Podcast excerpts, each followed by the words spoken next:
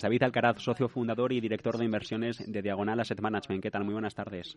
Hola, buenas tardes, Javier, ¿cómo estás? Los tipos oficiales del Banco Central los tenemos ya en el 2%. La inflación, en cualquier caso, sube más allá. Ayer en España conocíamos, por ejemplo, que el IPC de noviembre se quedaba en el 6,8%, pero mm, por, por, desagregarlo, precios de azúcar que subían un 50%, la leche o los aceites en más de un 30%.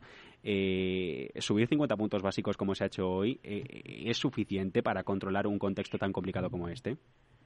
Bueno, es que yo creo que los bancos centrales tienen un panorama muy complejo. O sea, estamos eh, con inflaciones no vistas en décadas eh, y con, con, yo creo que una incidencia limitada por parte de los bancos centrales, porque estamos hablando de una inflación básicamente de oferta más que de demanda, y los bancos centrales solo encuentran esta forma de intentar eh, limitar el crecimiento económico y llevarnos a una recesión controlada, ¿no? que es lo que yo creo que están buscando, para que por el lado de la demanda bajemos esta escandalosa inflación. Pero, pero yo creo que, es complicado el, el, hecho de tener que, por un lado, eh, batallar con, con, estas inflaciones tan, tan estratosféricas y después el, el panorama que todos vemos. ¿no? yo creo que, es, que sea un consenso de que vamos a ir hacia una hacia esta, hacia esta recesión y yo creo que es, que es complicado para los bancos centrales el, manejarse en este, en este escenario tan, tan complicado.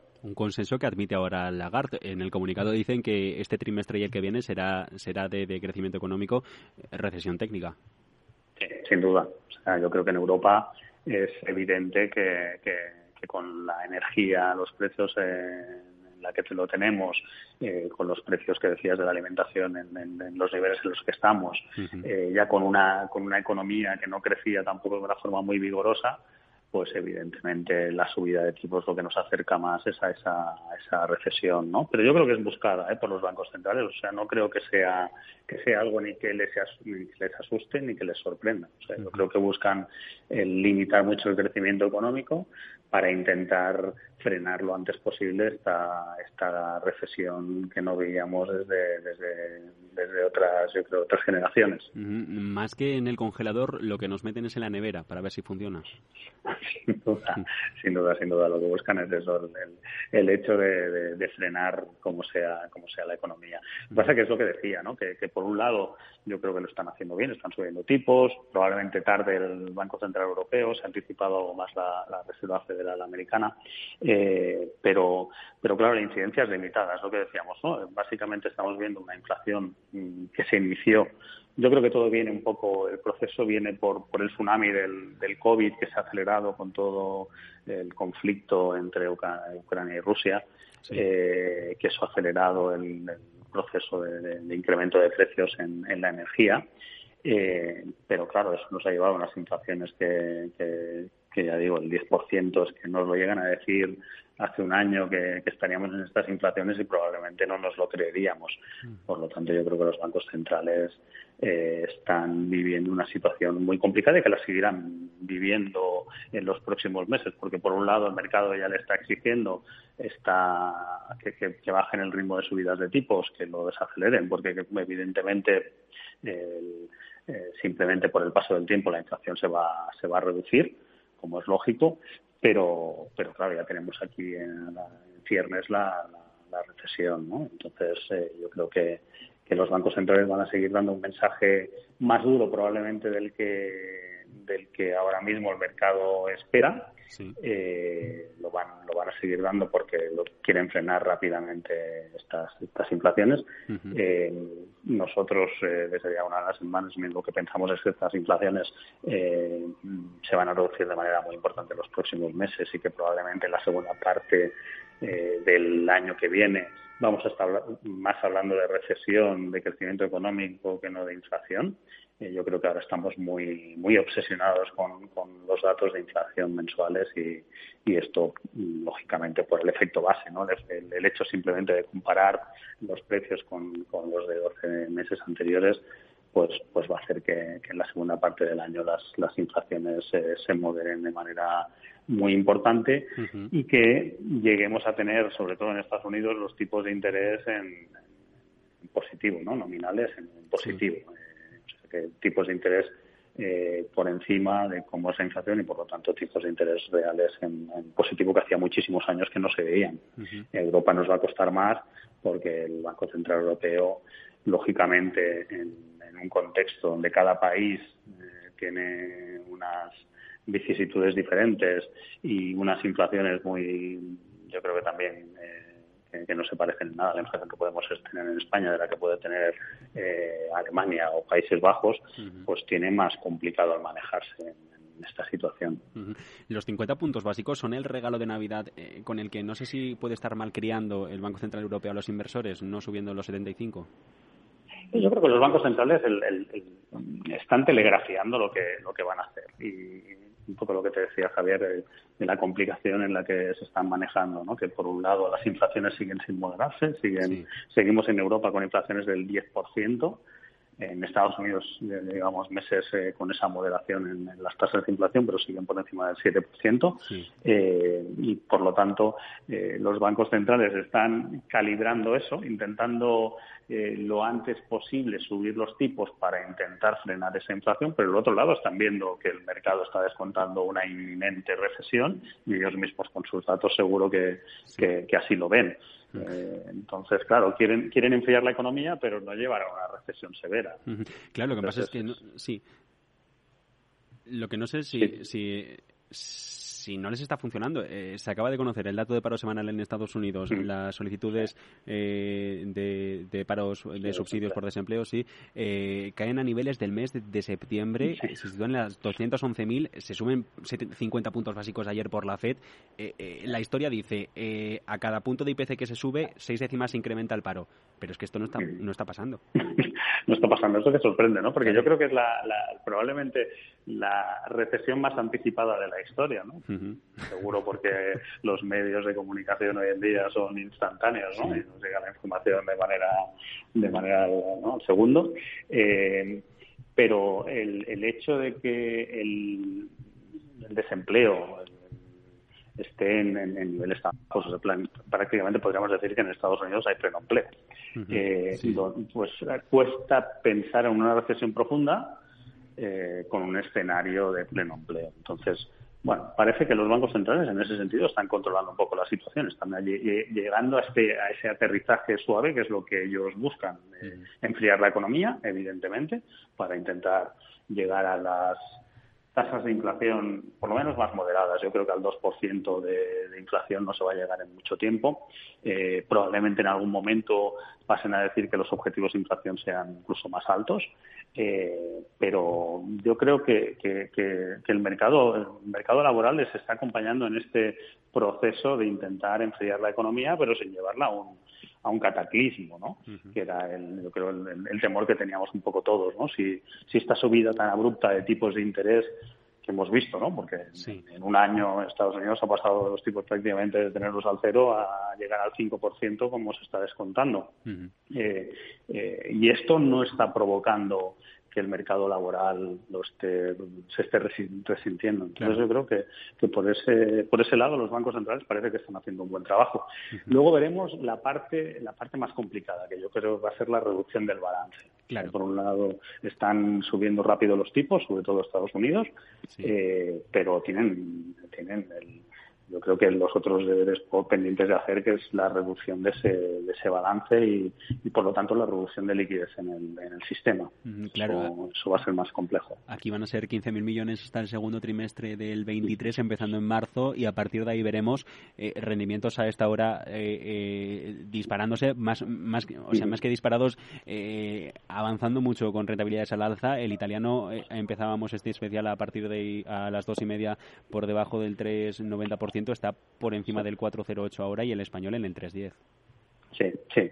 Eh, bueno, llevábamos unas semanas con, los bonos eh, haciendo lo mejor, eh, los tipos a largo plazo, eh, tanto en Estados Unidos como en Europa, pues se habían reducido pensando en esta moderación del discurso de los bancos centrales y que ya las subidas de tipos de 75 puntos básicos quedaban atrás, la de 50 iba a ser puntual y a partir de ahora van a ser mucho más limitadas. Y había, en general, había habido una entrada importante de de liquidez en el, la renta fija, porque claro, estamos hablando de tipos ya más razonables, ¿no? Del 4%, como decías, en Italia, del 3% en España, habíamos llegado a superar el 4% en Estados Unidos, o sea, tipos ya que empiezan a, a ser ya más apetecibles, ¿no? Nada que ver con, con el 0% del año pasado. Eh, ahí sí que estamos notando un cierto flujo de entrada de dinero en la renta fija y, bueno, está, este ajuste puntual de hoy eh, me parece también razonable por el discurso un poco más duro eh, de Christine Lagarde. Ahora vamos, David, con las opciones de inversión, pero vamos precisamente al discurso y a lo que está diciendo. has to do with the fact that there is a clear risk of pushing out of the um, of the derivative and clearing system, which functions as it does. Uh, the uh, uh, is it TTF or TFF now? I'm, I'm uh, it's TTF. That's right. Eh, complicándose el discurso a Lagarde con el mercado energético, con el TTF del gas natural en Países Bajos, con la referencia para el mercado. En este contexto en el que estábamos hablando, David, ¿renta fija corporativa es una opción para ustedes? Sin duda. Eh, desde Diagonal las semanas, hace ya unas semanas que hemos visto ahí que tenemos una, gran oportunidad. Eh, las tires han subido muchísimo, tanto por la subida de tipos de interés como por la ampliación que hemos visto de los spreads de crédito motivados por las caídas generales de los mercados y, el incremento de la aversión al riesgo. Eh, y ahí estamos encontrando grandes oportunidades. O sea, eh, lo que el año pasado eh, pues veíamos bonos corporativos con tires alrededor del 2%, pues ahora las encontramos con tires ya superiores al 5% en plazos entre 3 y 5 años y por lo tanto ya es una opción más que razonable para, para, para invertir. Y ahí es donde estamos encontrando la, gran oportunidad de inversión. O sea, así como la renta variable nos parece eh, que todavía vamos a ver mucha volatilidad, en la renta fija sí que sí que estamos viendo esa, esa gran oportunidad, ¿no? esa, esa ventana de oportunidad que, que, que se nos ha presentado desde el verano hasta aquí y que estamos intentando aprovechar para, para cargar las carteras con, bonos corporativos con, con, ya rentabilidades más que razonables, eh, que no se veían desde hace, desde hace muchísimos años. ¿Algún nombre propio en estas empresas? Bueno, estamos comprando, claro, lo que eh, nos gusta más el diversificar las carteras más que concentrarlas, ¿no? Estamos, por ejemplo, estamos eh, ahora construyendo la cartera de una SICAP con vencimiento objetivo 2028. Estamos comprando, pues intentando comprar una cartera muy diversificada con rating investment grade, y con Tigres eh, por encima del 5,5%.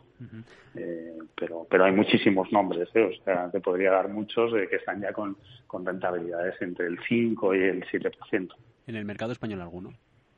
Sí, por ejemplo, desde Grifols, desde Grifols que tenemos eh, los bonos con vencimiento 2025 con tires por encima del 6%, eh, Celnex, o sea, hay muchísimos, Naturgy, eh, bonos eh, que, nos parecen ya muy interesantes, incluso los, los, financieros, eh, los, los, los seniors, los financieros nos parecen que están cotizando ya con unos spreads que nos parecen más que razonables, dado que la coyuntura actual parece que, que apoya a los buenos resultados de los bancos. Tenemos una subida de Euribor muy contundente que va a hacer que el margen de intermediación de la banca eh, se incremente de manera importante. Y, como lo que decíamos, ¿no? parece que la recesión no va a ser tan contundente como, como hace unos meses eh, se anticipaba, tampoco deberían subir muchísimo las tasas de, morosidad, por lo que los balances de los bancos van a seguir siendo muy solventes y los eh, tipos que nos empiezan a, a ofrecer los, los bonos financieros nos parecen también una gran oportunidad. ¿Tienes más sentido entonces estar en banca pero a través de, deuda que, invertido con, renta variable? Evidentemente es diferente el, objetivo de rentabilidad, pero a nosotros nos, nos parece que sí, que, así como eh, los bonos ya nos están ofreciendo un buen retorno para el riesgo que, tienen, ¿no? Al final el riesgo es, es de quiebra, si no quiebra el bono pues te va a ofrecer esa rentabilidad. En cambio las acciones, las acciones de la banca siguen teniendo ese riesgo de que, de que al final vayamos a una recesión un poco más profunda de lo esperado, se incrementen las tasas de morosidad y eso empieza a descontarse en el mercado de acciones con caídas en, los, bancos por ese posible empeoramiento de sus cifras eh, por, por, el incremento de la morosidad. ¿La dupla 60-40 se rompe? ha sido el año más complicado de la historia en, en esa dupla, ¿no? 60-40, eh, porque hemos tenido caídas, caídas más, más importantes a día de hoy en la renta fija que en la renta variable. Es curioso, ¿eh? ha caído mucho más la renta fija que la renta variable, sobre todo en Europa. Eh, yo creo que no, que, que, si pensamos en el largo plazo, pues ese 60-40 sigue siendo una buena proporción. ¿no? Lo que pasa es que habíamos visto, yo creo, un escenario un poco anómalo, ¿no? Tipos de interés negativo, todos estaremos de acuerdo, que nos lo hace, nos lo explican hace 15 años y no nos lo creemos, ¿no? Y lo hemos normalizado y, eso se ha ajustado muy rápido. Entonces, pues eso lo han sufrido esas carteras 60-40, pero de ahora en adelante, pues vuelven a tener potencial, porque la parte del 40, esa parte de la renta fija, pues estábamos hablando ya de tires muy razonables. Vamos un momento a Frankfurt y una última pregunta. Muy bien. We will sustain the course. It will not be enough to, you know, hit and withdraw. We will sustain the course because we want those levels of inflation to remain at those restrictive level for long enough so that we can be confident that inflation returns to target. Thank you. Clara Cristina Lagarde sobre, sobre cómo será el futuro de la política económica eh, se mantendrán eh, ajustados a lo que pueda a lo que pueda venir y, para tratar de mantener al IPC en el entorno del 2%. David, una última pregunta sobre ponderar mercado europeo estadounidense en estos momentos. Es, una muy buena pregunta, ¿eh? porque hemos, yo creo que en general la mayoría de casas y en las semanas tampoco ha sido diferente.